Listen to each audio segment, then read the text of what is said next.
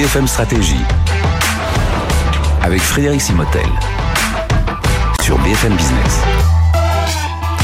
Bonjour, bienvenue dans cette nouvelle session BFM Stratégie. Vous savez, avec notre partenaire le BCG, Boston Consulting Group, mais aussi avec l'initiateur de, de ces sessions BFM Stratégie, Xavier Fontanet. Bonjour. Bonjour Frédéric. Xavier, merci d'être avec nous pour la première fois cette année. Hein. Vous pouvez bien entendu retrouver euh, tous les nombreux cours de Xavier dans les, euh, dans les replays sur la stratégie d'entreprise. Et justement, stratégie d'entreprise, il va en être question, parce que je le rappelle quand même, Xavier a, a été long, longtemps dirigé, euh, enfin d'autres entreprises, mais parmi lesquelles Essilor, hein, euh, que l'on connaît bien, qui est l'un des leaders dans le verre euh, optique. Et puis aujourd'hui, ben, vous avez participé à différents conseils d'administration de grandes entreprises et vous continuez à porter votre enseignement. Et on va parler aujourd'hui de la réforme des, des, sphères publiques. Et puis, alors vous allez me dire quel est le lien avec les stratégies d'entreprise? Eh bien, vous allez comprendre qu'il y en a pas mal. Et on va, et on va vous parler de certains pays, surtout que vous l'avez compris, hein, en ce moment, avec le débat sur les retraites, on est entre ce lien entre la sphère publique et entre la stratégie euh, des entreprises. Ben, tout ça, on va, en, enfin, on va en parler. On va, on va faire quelques euh, quelques raccords. Vous allez, vous allez comprendre tout ça. Et puis, on va surtout parler là de pays qui ont mis en place de vraies réformes, pas juste bouger quelques paramètres. Euh, c'est ce, dont on a parfois l'impression dans notre pays. Eh bien, dans d'autres pays, ils y sont allés beaucoup plus fort. Euh, Xavier, on va, on va vraiment marquer ça, hein, montrer cette, ces grandes transformations. Voilà. Alors, il faut peut-être qu'on monte la première slide simplement pour donner le ton. Donc, c'est mon expérience. Moi, je suis retraité, hein. mais euh, comme vous dites, je suis très actif en pédagogie de l'économie et je peux faire partager toute l'expérience que j'ai eue, puisque j'ai passé, pour moi, toute ma vie de travail, c'était du voyage. Hein. Mm-hmm. Quand j'étais au BCG, on était direction Japon tout de suite. Pourquoi? Parce qu'il y avait les meilleures statistiques du MITI.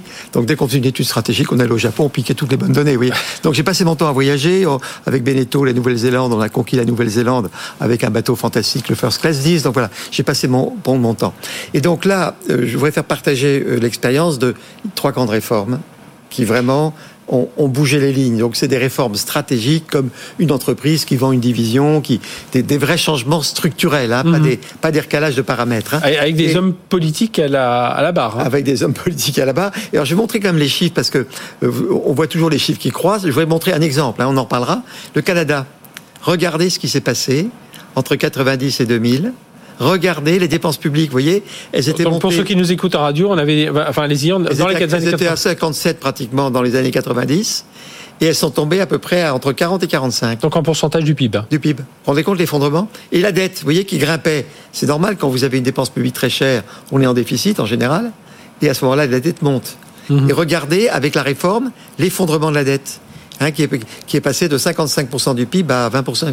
je rappelle qu'on est à 110. Hein. Mhm. Et là, c'est un grave. Alors ça, c'est ça qui m'intéresse. Oui. Je vais parler de réformes structurelles qui ont vraiment changé les choses. Hein. Et, et, des réformes structurelles qui ont, qui ont changé, évidemment, dans un monde qui change. Hein, géopolitique, on le sait, ça, ça bouge beaucoup. Mais avec des géants mondiaux, enfin, des, avec des capitalisations, on n'avait jamais vu ça. Vous lisez, vous lisez dans ma tête, Frédéric, parce que le gros changement dont on parle pas assez, c'est que les entreprises, avec la mondialisation, ont pris des tailles considérables.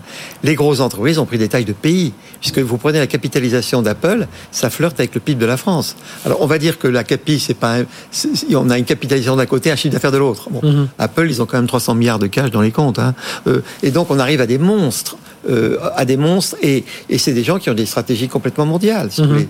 Et on voit ça et idem dans leurs investissements d'ailleurs, parce que bah souvent, on voit ça. Quand, on nous dit, ça y est, la France a mis un milliard, euh, bah un milliard et demi dans l'intelligence bah artificielle, mais pendant ce temps, euh, regardez par Google exemple, va mettre les chips. Milliards. Regardez les chips. Vous voyez, il y a, on dans les chips, euh, les, gros TSMC, vous voyez qui est la boîte. ah oui, on sait combien ils mettent aux États-Unis Ils mettent 40 milliards. Intel, qui évidemment est challengé par TSMC, il met 40 milliards aux États-Unis. Samsung, qui est aussi un des gros dans les mhm. mémoires, 30 milliards aux États-Unis. Donc ce sont les entreprises elles mettent 110 milliards, vous voyez Uniquement les entreprises, uniquement sur les US. Regardez ce qui s'est passé en Allemagne, Berlin. Ils ont réussi à attirer euh, Intel, il a mis 12 milliards. Et puis ils ont, attiré après Tesla, je crois, 4 milliards. La mmh. ville a piqué 16 milliards. C'est 10 fois nous ce qu'on a. Oui. Donc en fait, et c'est les boîtes qui ont décidé. Hein. C'est pas des investissements et des aides. C'est les boîtes qui ont dit on se met là. Voyez Donc c'est l'importance des boîtes, voilà. Hein, alors ça va se démondialiser sûrement avec les robots, il y aura des tas de produits qui vont revenir, mais les sociétés vont continuer Mhm. à rester mondiales et maîtresses de leur destin. Et, et justement, c'est c'est- ces entreprises qui vont, qui, qui font l'économie euh, aujourd'hui, qui tirent l'économie. Dans, dans quel pays elles vont préférer investir? Souvent, alors on entend, vous parlez des chipsets, ça tombe bien. euh, on entend souvent, bah, l'Allemagne a réussi à tirer Intel parce qu'il y avait des subventions. Mais pour vous, vous dites, il n'y a pas. Non, alors je veux dire, je vais vous parler un peu de mon expérience. Ça, ça, je ne veux pas la ramener, mais c'est uniquement mon expérience. Mais moi, j'ai vécu quand même tout le temps le problème de l'implantation, même avec Beneteau, hein, puisqu'on a décidé d'aller aux États-Unis. Il n'y avait pas de subvention. Qu'est-ce qu'on a fait? On a voulu se mettre là où c'était sympa. On était en Car- en Caroline du Nord. Parce que c'était euh, vraiment un endroit sympa. Euh, il y avait une grande expérience de menuiserie, de textile, donc des savoir-faire dont on avait besoin. Un bon climat. Les maires des villes étaient absolument adorables et très accueillants. Et puis c'est ça qui a joué. Mhm. On aurait pu donc on, on- et, et les entreprises avec donc Essilor, on a eu des in- énormes implantations d'usines, de centres logistiques, de centres de recherche. Ça a toujours été l'attractivité du pays qui nous a guidés. Alors ça donc, ça, ça veut dire, enfin, en petit clin d'œil à ce qui se passe en France aujourd'hui, c'est il faut beaucoup plus jouer parfois sur l'attractivité que voilà. sur les subventions. Alors, je dis pas, il faut des grands projets. Oui. Tous les grands projets européens, surtout, surtout, il faut les faire. hein. Donc, quand on se met tous ensemble sur une grosse site, on peut ramener des grosses masses. Et c'est évident, euh, loin de moi de dire ça. Mais je crois que le boulot, si on veut attirer des boulots de qualité de grandes boîtes mondiales, c'est évidemment en faisant de l'attractivité. Alors, l'attractivité, ça demande de se retoucher les manches. hein. Oui. Parce que l'attractivité d'un pays, c'est la compétitivité de sa sphère publique. Mhm. Il faut des impôts pas trop élevés. Donc ça, ça veut dire des sphères publiques pas chères. Il faut un bon climat social.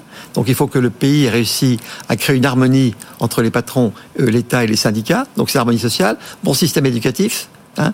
Et puis, euh, euh, alors on dit ça business friendly, c'est de l'anglais, vous voyez, mais une attitude favorable au business. hein. Favorable aux Vous économies. c'est tout ça. Et une entreprise le sent instinctivement quand le- la, la région est, est, est favorable au business. Et, et- ça qu'il faut. et- et pour vous, le, le travail à faire à long terme, c'est sur impôts euh, et, Voilà. les coûts de, et les coûts de la Bah, sphère publique. Le coût de la sphère publique, elle il est très élevé. Alors, on va, on va mettre la slide suivante. Vous allez tout de suite comprendre euh, le raisonnement. Euh, en gros, la sphère publique, qu'est-ce que c'est? Il y a une partie qui est la sphère régalienne.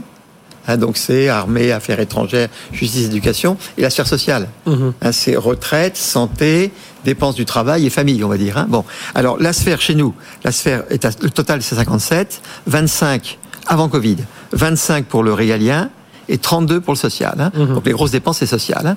Et c'est ça qui fait le 25, 5, 32, ça fait le 57. Alors regardez ce qui s'est passé. Alors ça c'est un truc très important que je vous ai préparé. Euh, J'ai été recherché, vous voyez, on a fait 40 ans. Hein, La stratégie, c'est comme les longs Oui. termes. Alors, dans les années 60, vous voyez, c'était en pleine période de Gaulle.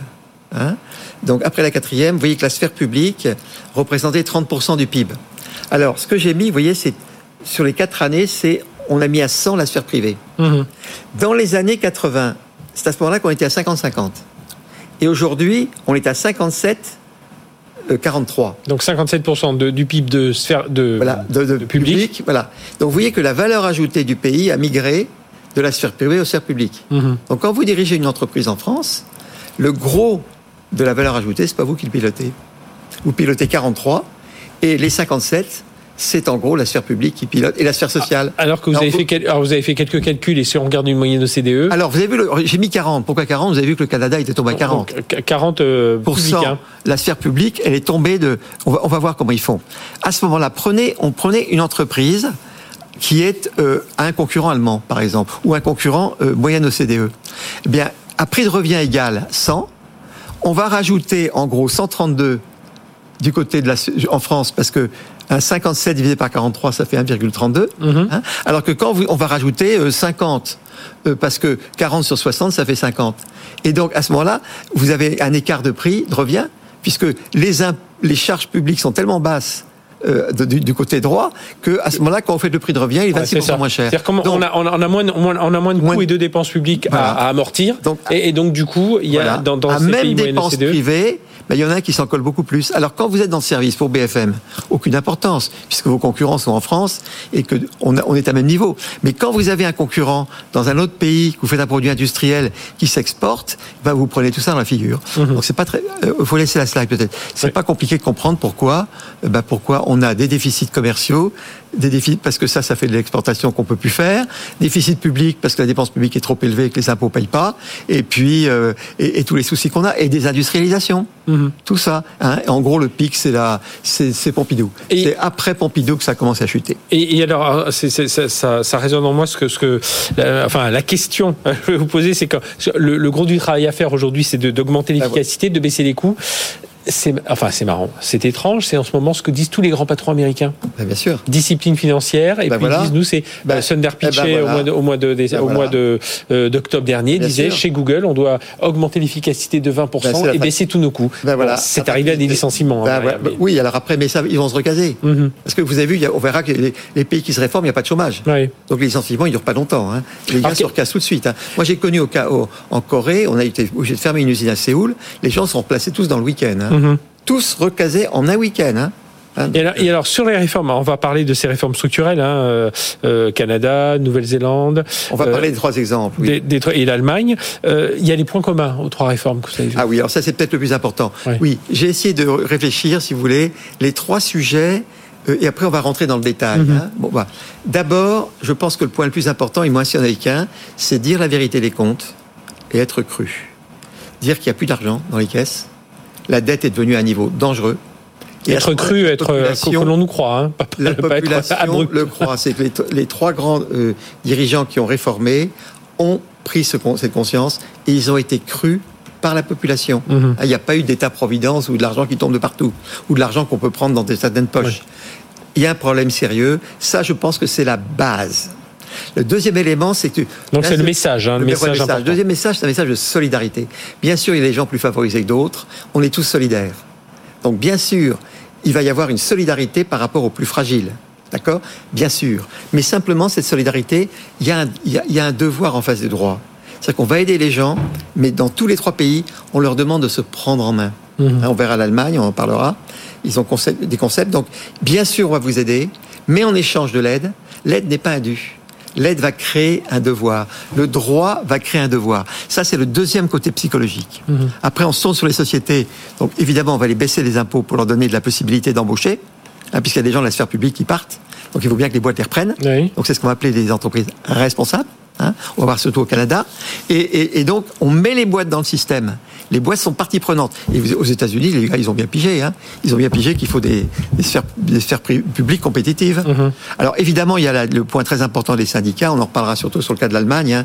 Euh, il faut, il faut tout, abandonner la référence au marxisme qui dit qu'on peut aller puiser dans la poche des uns pour fournir, fournir les autres. Ça, c'est ce qui marche pas parce que si on pise dans la, poche des uns, ben, les gars, ils vont partir. Hein.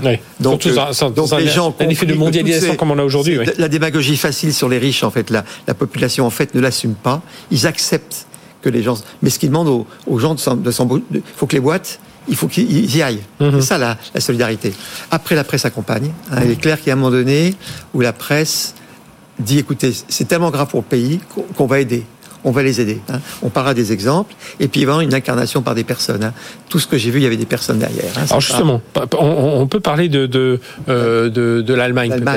Alors l'Allemagne, c'est pour moi un des, un des sujets euh, les plus intéressants. Je la connais depuis très longtemps, l'Allemagne, puisque si lors on avait des boîtes absolument magnifiques. Et on parle toujours de Gerhard Schröder, qui a été le grand réformateur. Le grand réformateur. Il y avait avec lui Peter Hartz, qui mhm. été son DRH. Moi, j'ai vu la première fois parce que Rest était un des gros restaurateurs de Wolfsburg la grosse boîte de la grosse usine de Volkswagen. Donc, on avait eu l'occasion de le rencontrer déjà à cette époque-là. Et donc, euh, donc, euh, si vous voulez, euh, donc Schröder a commencé à dire il n'y a plus de sous. Il n'y a plus de sous. Alors la raison, vous savez, c'est qu'ils avaient envoyé 1500 milliards d'euros de l'ouest à l'est pour débarrer. Mhm. Donc la sphère publique était montée à 57.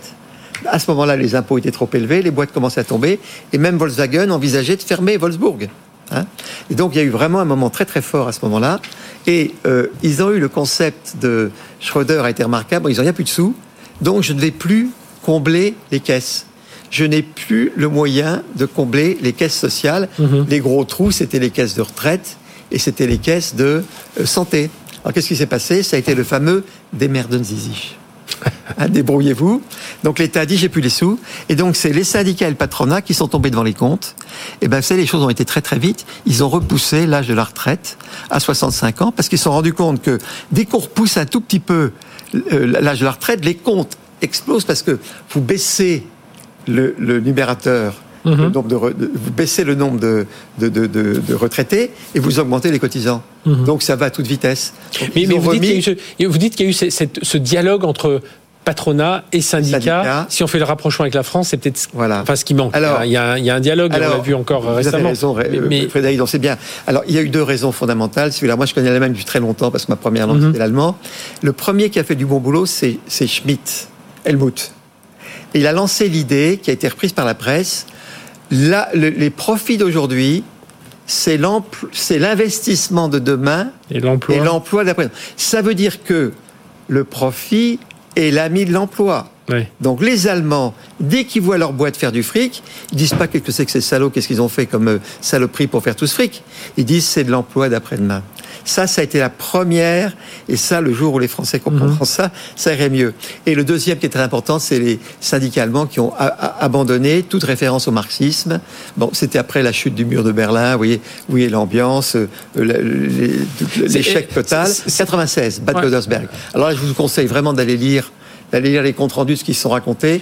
Donc ça a changé les syndicats, vous voyez. Mhm. Il y avait les syndicats et puis l'idée que le profit c'est l'invest- c'est l'in- c'est l'investissement et c'est l'emploi. Voilà, voilà ce que c'est qu'une entreprise responsable. Et il y a eu des, des grandes décisions, puisqu'à l'époque, on disait il vaut mieux un boulot Voilà. euh, Alors- mieux rémunéré, enfin, euh, Mieux pas- rémunéré, pas, tout oui. à fait satisfaisant, mais mieux rémunéré Alors, que, que c'est du exact- chômage. Euh, c'est exactement ça. pas trop mal rémunéré. Exactement ça. C'est-à-dire qu'à ce moment, il a dit, vous savez, dans le droit de voir, il a dit aux gens, écoutez, on va vous aider, d'accord, mais il y a un devoir. Et dans le devoir, c'est tirez pas trop sur les dépenses publiques. Et l'idée qu'il disait, c'est, il vaut mieux un job pas tout à fait, pas tout à fait satisfaisant que l'horreur du chômage, même bien payé à la maison. Parce que euh, vous êtes à la maison, vous êtes sorti du système social et vous allez avoir des difficultés. Donc prenez tout de suite quelque chose et vous grimperez dans la boîte. Et on a appelé ça la solidarité exigeante. Mhm. On peut être solidaire, ça n'empêche pas d'être exigeant.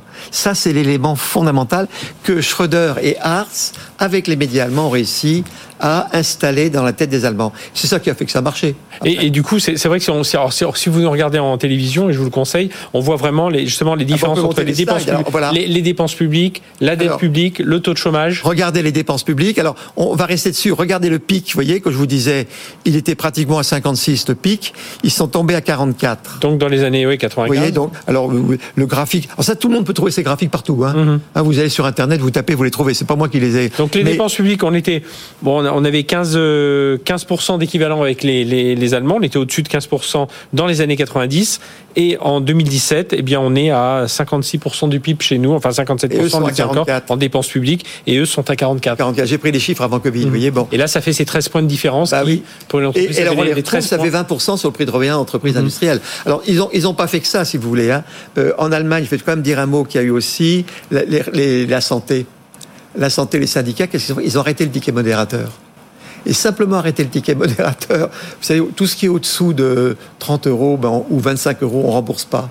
Ben, ça a remis les comptes en- Ouais. ça a remis les caisses. en- Ah, avec quand même quelques médicaments de base. alors Et- voilà, mais, mais ils ont remis tout ça, vous voyez. Donc ça veut dire que ça, c'est des vraies réformes. hein. Mhm. Et, mais l'idée, ça a été au départ quand Et même. du coup, dette publique. Alors, dette publique, on peut regarder la dette publique. C'est encore des chiffres publics, ça, c'est pas moi qui les invente. Regardez le truc. Vous voyez, c'est à peu près, vous voyez la montée de la dette publique dont je vous parlais? Ils étaient arrivés à, ils étaient arrivés à 80.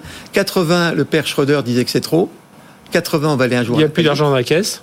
Et ben voilà, regardez, c'est descendu à 57. Mhm. Alors Ils sont nous, on toujours est- par là. Tout. on C'est remonté un peu. Et nous, maintenant, on est à 110. Vous voyez Et Donc, comme vous disiez, le- le- le chômage. Le, le chômage. ouais. Regardez le chômage.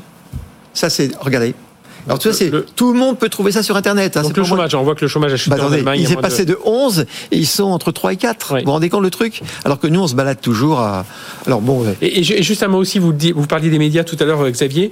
Euh, ils, ont, ils ont chacun joué un rôle là. hein. Ah oui. Alors, vous savez, en Allemagne, il y a une concurrence entre Bild, le groupe Spengler, et, euh, et Bertelsmann. Et en fait, euh, à un moment donné, Bild avait embauché le frère de Schröder, qui était RSA, qui toutes les semaines avait une rubrique pour dire que ça marcherait pas.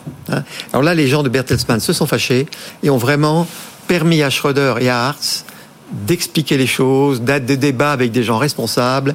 On faisait bien des gens responsables à- et qui ont tous compris que l'Allemagne était quand même un danger, parce que c'est sûr que pas régler ces histoires-là dans un monde concurrentiel, Mhm. ça met tout le monde en danger. hein. Ah oui. Ouais, on Donc, euh, oublie. il ils ont compris que ça- maintenant c'est sérieux. hein. Et On sans arrête doute, les ce sans doute ce qu'on oublie parfois ici, euh, Bah, enfin ici, euh, dans, dans les débats que l'on entend en France, voilà, c'est voilà. qu'on on, on est dans un monde, Le- le une économie mondialisée et qu'on pourrait rien Voilà. y faire. hein. De toute Il façon, faut ce sera faire comme comprendre qu'on est dans un système concurrentiel. Et donc la leçon à tirer, c'est sortir du du paritarisme. Ah oui, c'est plus et important. Puis, et puis, euh, c'est peut-être ce ménage à trois, hein, euh, avec bah, bah oui, le ménage à trois, le, le public, les patronats, les, les, bah, le ménage à trois dans lequel l'État comble les trous, qui décide On est donc il y a des va-et-vient, ouais. donc les syndicats, du coup, ils sont politisés puisqu'ils vont discuter le coup avec l'État. Ouais. Alors que les syndicats s'occupent normalement de ce qui se passe dans l'entreprise, vous voyez. Donc, euh, et c'était très lié au Bad Godesberg, vous voyez, la sortie. Mmh. Le, le, lien. Le syndicat, il s'occupe des gens dans l'entreprise. Allez, emmenez-nous emmenez en Nouvelle-Zélande. Alors, alors voilà, s'est passé là-bas on pourrait passer des journées là-dessus. Oui. La Nouvelle-Zélande, euh, alors là, c'est un, un, autre grand dirigeant, s'appelle Roger Douglas, qui est un homme très intéressant parce que c'est un homme qui était d'origine très modeste. Ses parents étaient euh, ouvriers dans, une, dans des grosses euh, porcheries industrielles, vous voyez L'enfant, vous voyez Mhm. mm -hmm. Donc c'est vraiment... Et alors c'est un type complètement génial et qui était donc complètement socialiste au départ et qui était capable de parler aux socialistes. Donc il était capable de parler. Donc il est devenu évidemment économie de marché. Il Mhm. a compris qu'il n'y a que ça qui marche. Hein. Et euh, quand il a été élu, il a été vraiment capable de faire. Alors, il était toujours très sensible à tous les, les pauvres ou les gens qui étaient en bas de l'échelle, avec toujours l'idée de on va vous aider, mais on vous demande de vous assumer. Mhm. Alors, il a fait deux réformes absolument prodigieuses. La première, c'est la retraite. Il est passé en capi. Hein, donc il a dit ouais. alors ça se passait en 90 hein, tous les nouveaux capis les anciens répartitions les nouveaux capis bon alors ça a été extraordinaire comme choix puisque la bourse a été multipliée par 10 ou 15 depuis. Ouais. Donc euh, ils ont un coût de la retraite beaucoup plus bas parce qu'ils sont appuyés sur le levier boursier. Mhm. Bon, mais c'est pas ça le plus le plus Dans la incroyable. santé, non C'est la santé. Alors dans la santé, si vous voulez, ce qu'ils ont fait, c'est qu'ils ont vendu, restez bien assis, vendu leur sécurité sociale à trois assurances concurrentes. Une américaine, une néo-zélandaise, une euh, hollandaise et une anglaise, même en plus étrangère. Et donc, ils ont fait la liste de tout ce qu'on remboursait, et ils ont dit, ben, on va vous demander de coter ce que ça cote. Et ils ont dit à chacun, ils vous ont dit à vous, Frédéric, votre, au 1er janvier, votre paye va énormément augmenter parce qu'on va basculer tout ce que l'entreprise payait à l'État pour la santé, on le bascule dans votre poche. Et on va vous demander de choisir une des trois assurances Mhm. concurrentes. Avec un coût moindre, et puis évidemment, Avec un coût moindre, donc les assurances ont coté un peu en dessous. Et alors les coups de théâtre ont été extraordinaires. C'est que les assurances ont dit, mais attendez, il y a tous ceux qui boivent, qui ont vraiment détruisent leur santé par de l'alcool. Gros problème en Nouvelle-Zélande où le monde est très Mhm. paysan, faut le savoir. Et ceux qui tiennent leur santé. Et le Parlement a accepté, a accepté la décote. Et ça a été donc un changement considérable. Et vous savez ce qui s'est passé à la fin? C'est qu'ils ont lancé là, ils ont lancé la prévention. C'est-à-dire qu'ils ont lancé un système dans lequel vous passez des visites médicales. Mhm. Et si vous passez des visites médicales dans lesquelles on pourra prendre des médicaments, à ce moment-là, vous cotez moins cher. Et donc, ils ont fait exploser la, ils ont fait exploser. Je rappelle qu'en Chine, vous savez que vous payez le médecin pour euh, une visite. médicale, et si vous êtes malade, c'est le médecin qui vous rembourse. Ah oui, Donc, ils ont passé à une logique de responsabilité. Vous voyez? Et, et Xavier, il nous reste moins de deux minutes pour parler Bon, bah, de- le Canada. de- de- du Canada. Alors, on va aller très vite au Canada. Donc, euh, le Canada, on va montrer le graphique. On va la faire courte. Alors là, la- le Canada, c'est la dépense publique. Et c'est la, guerre- la, la régalienne. Ils ont baissé la dépense publique de 20%. Tous les ministères sont pris du moins 10. Il y en a qui ont été jusqu'à moins 50. Ils ont quasiment arrêté agriculture, transport, industrie. Moins 50. Vous Donc voyez là, ils ont. Ils ont... à la carrément, c'est passé à la baramine. Donc, ils- ils- ils- Ils, ils ont enlevé toute la couche régionale. Il y avait un Mhm. millefeuille. Ils ont carrément enlevé la couche des donc ces gens-là sont retrouvés où Dans les entreprises? Ben, bien sûr, parce que comme il, a baissé les, il avait baissé les impôts en disant vous allez embaucher. Donc les boîtes ont repris les gens, Mhm. évidemment. Et puis, comme ils ont baissé les impôts et les dépenses publiques, toute la, toute la baisse d'impôts, c'est de l'argent qui est allé dans le privé. Donc les- le privé a commencé à dépenser parce que si vous montez vos impôts, c'est un voyage que vous faites de moins ou une voiture plus petite que vous achetez. Mhm. Si on baisse les impôts, toute la baisse des impôts et la dépense publique, automatiquement elle va dans les dépenses Mais est-ce privées. que ça veut, ça veut pas dire que les, les PIB ont- ont- se sont effondrés alors, du coup grave classique. Alors, tous les économistes, évidemment, disent Ouais. effondrement des PIB. Alors, regardez, j'ai été chercher, vous savez, il faut les regarder les chiffres. Regardez l'explosion du PIB après la dépense. Donc, Mhm. pendant la période, bon, le PIB a monté peut-être un petit peu moins vite, puis il a continué. Et puis après, regardez, explosion. Et le Canada est devenu un des pays les plus compétitifs du monde. Mhm. Et voilà, vous voyez Donc, euh, je, je- je tenais, si vous voulez, à faire partager cette expérience. Parce que moi, j'ai eu la chance. Bon, au Canada, on avait un Essilor Canada qui était absolument Oui. sublime. Essilor Allemagne, vous dire, c'est extraordinaire ce qu'on fait, tout ça. Moi, j'ai vu partout. En Nouvelle-Zélande, on a des parts de marché plus fortes qu'en France. Mhm. Que j'avais dit à Essilor, pour montrer que vous êtes mondiaux, moi, je veux des parts de marché plus fortes en Nouvelle-Zélande. Et vous savez ce qui s'est passé? On a racheté une boîte à Roger Douglas. C'est comme ça qu'on l'a connu. Et est-ce que c'est pas ça, si je fais le rapprochement avec ce qui se passe en France aujourd'hui, c'est qu'on oublie un peu trop la compétitivité? Ben oui, On parle raisonnant. beaucoup de, de choses. Bon, y a- y a- voilà, on, fait, on fait attention à ce qu'il y ait Vous ce côté égalitaire. Mais- c'est le mot de la fin. Je pense qu'il faut rajouter deux choses à tous nos raisonnements. C'est évidemment les sous, c'est sérieux. hein. Et puis deuxièmement, on ne peut pas prendre une, des décisions comme si on était un circuit fermé. Parce que les décisions qu'on prend affectent la compétitivité. Si on part trop tôt là, tous les Européens, ils sont à 65, 67. Personne fait le lien que partir trop tôt à la retraite, ça monte les coûts et ça baisse la compétitivité. Personne mhm. fait le lien, alors que c'est le truc fondamental à expliquer. Donc il faut vraiment de la pédagogie. Hein. Eh bien, merci. Ben, c'est ce qu'on a essayé de faire avec vous. Merci Xavier Fontanet, ancien président des Sealers, et puis qui nous a apporté toute sa pédagogie justement sur l'économie. Merci de nous avoir suivis dans ce BFM euh, Session Stratégique, bien sûr, à retrouver en replay hein, et, sur, euh, et en podcast sur les sites de BFM Business. À très bientôt pour une nouvelle session BFM Stratégie.